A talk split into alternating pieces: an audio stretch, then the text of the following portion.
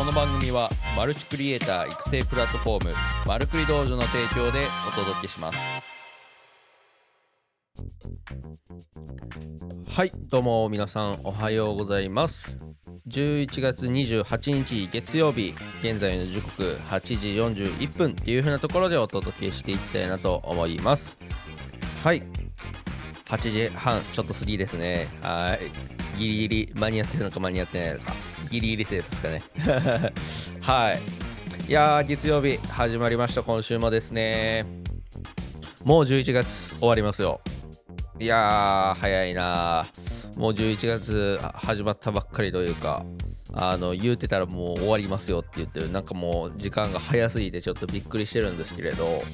はい。ちょうどねあの11月のこの時間っていう風なところでこの時間というか、まあ、11月28日っていう風なところで1ヶ月この発信を始めて大体まあ1ヶ月ちょっとが過ぎたところで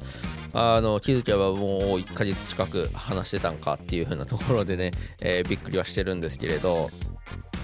いやー結構ね続いてるので嬉しいです はい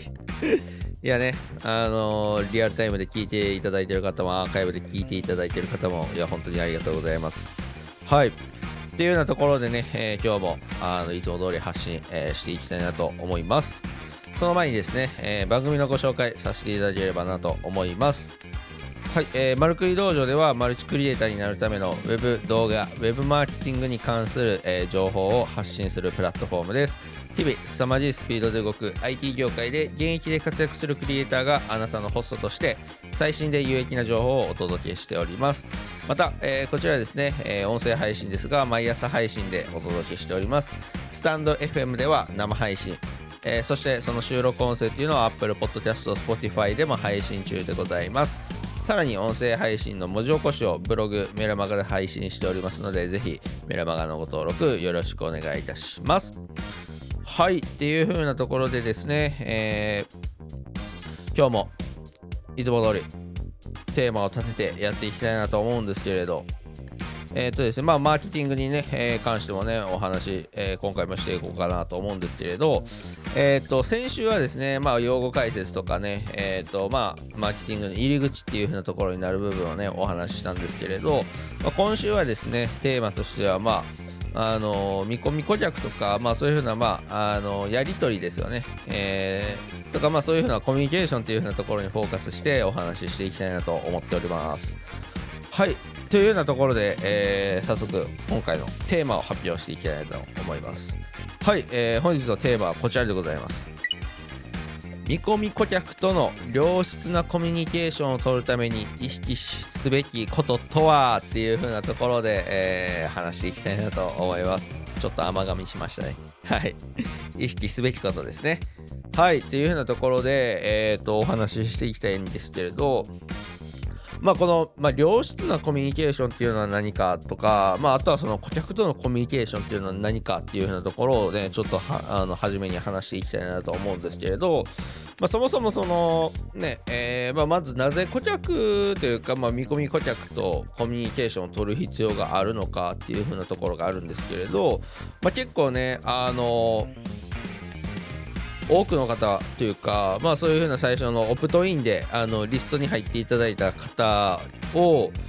まあ、その次教育していくっていう風な段階があるんですけれど、まあ、そこがね、え、まあコミュニケーションを取っていくっていう風なところになるんですけれど、まああのまあ、自分の何か商品がある時とかセールスの時だけこう結構こう、ね、コミュニケーションを取る。あとはそれ以外の時はもう全然コミュニケーションを取らないっていう風なね、えー、ところが結構皆さんねあったりするんですけれどこれじゃあ果たしてどうなのかっていう風なところなんですけれどまあこれはねあのコミュニケーションを取る必要というかね、えー、理由コンスタントにコミュニケーションを取っていく理由にはなるんですけれどやっぱりねあのセールスの時だけアナウンスするとか、まあ、コミュニケーション取るっていうのはやっぱりこう売り込みしかしてこない人っていう風なね認識になるのでやっぱり人ってこうねあの売り込みしかなかったらやっぱり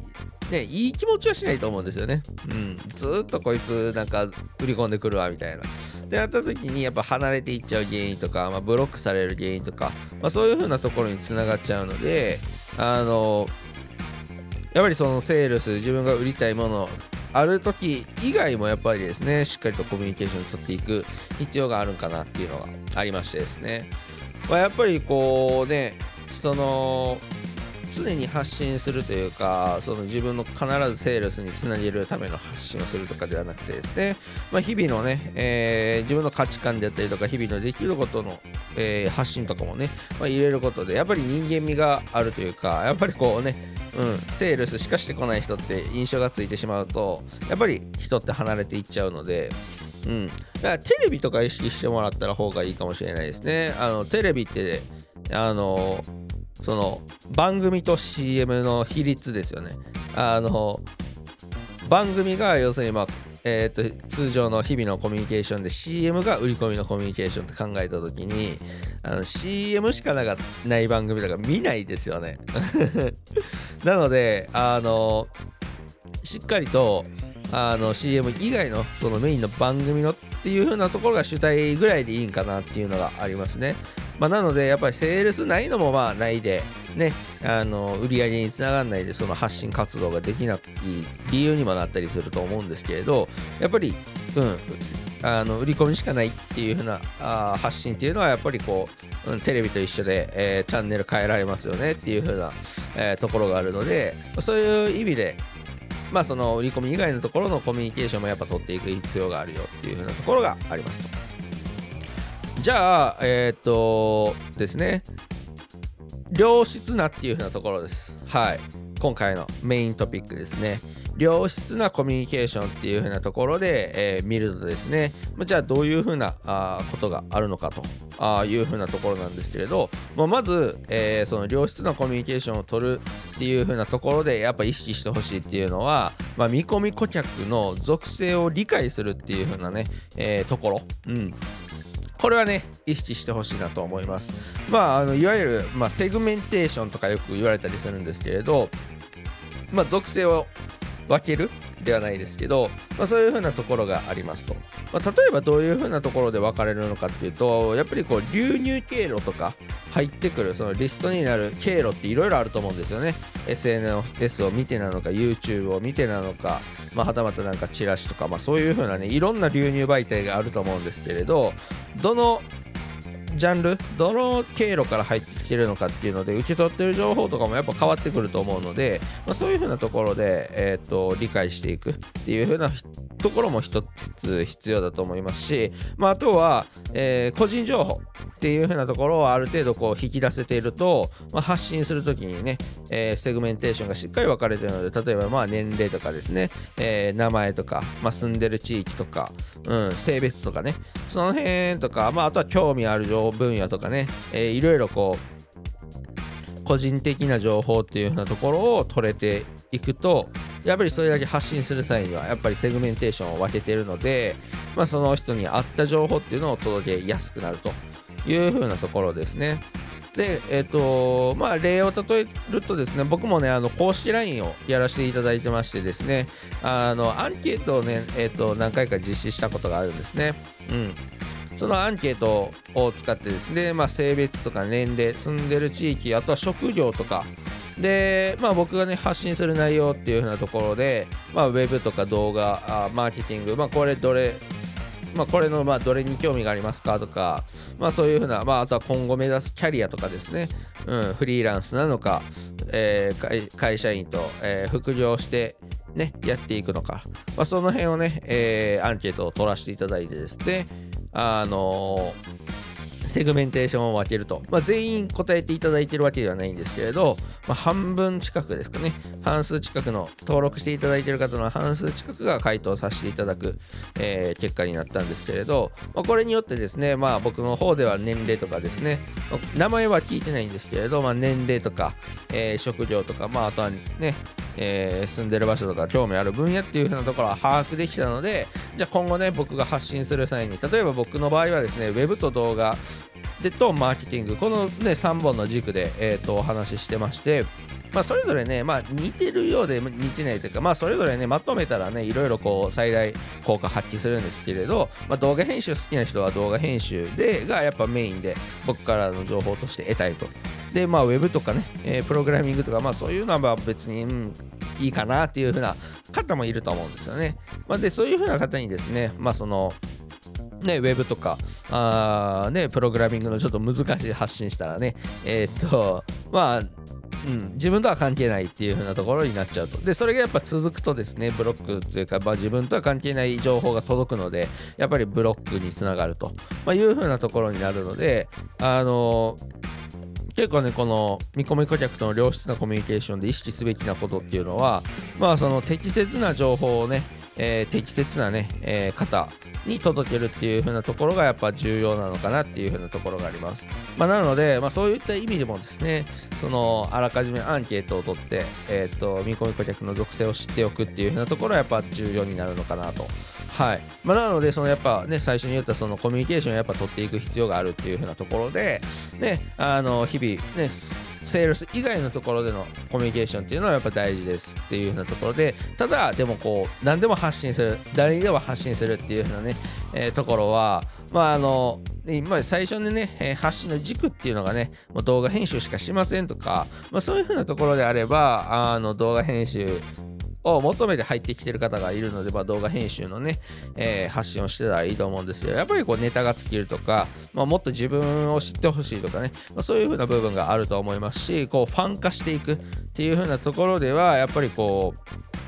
なんかね、動画編集だけの話しかしないとやっぱつまんないですし、まあ、もうちょっと人間味のある話とかをね、えー、していくと、まあ、いうふうなところで、やっぱりまあ、うん、どういう人な、どういう方がやっぱり情報を取ってくれてるかっていうふうなところは、やっぱ知っておくとね、発信する上でね、必ず役に立ってくると思うので、こういうふうなね、このセグメンテーションっていうのは非常に大事になってくるなって、えー、僕自身もね、えー、公式 LINE とかをやってる上でね、えー、結構感じる部分であったり、えー、したりはしますね。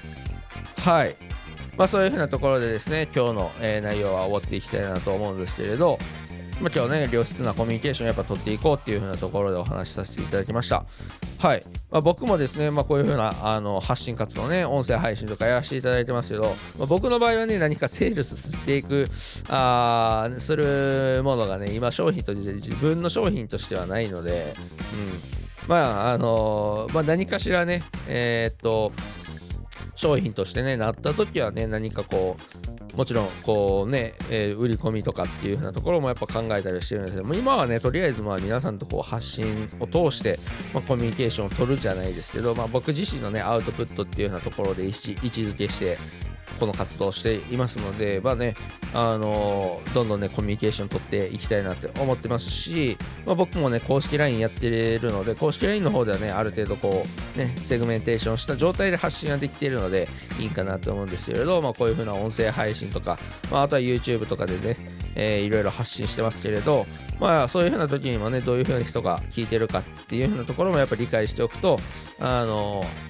ね、コミュニケーション取りやすいとか、あのいい関係性、関係構築につながるんじゃないかなっていうふうなところはあ思っておりますと。はい。っていうようなところで、えー、今日の内容は以上となります。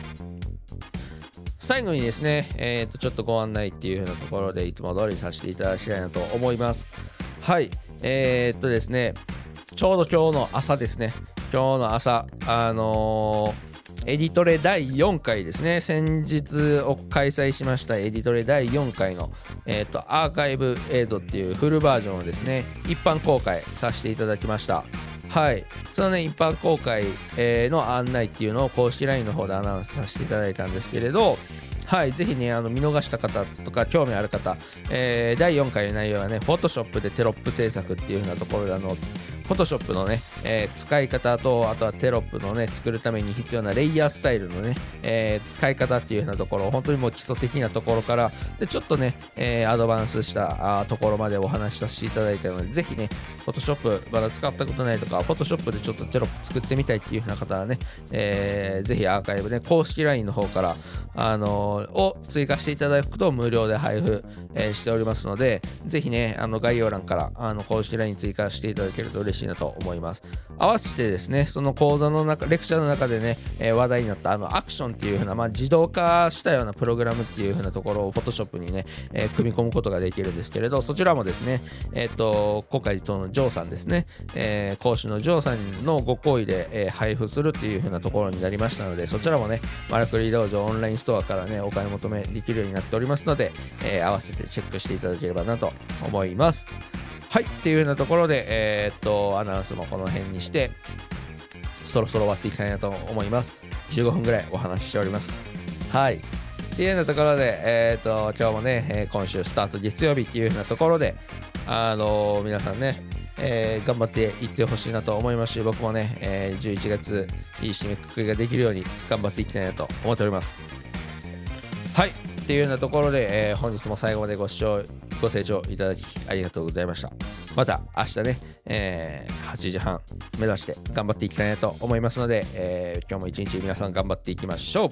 それでは皆さん、今日も一日頑張っていきましょう。いってらっしゃい。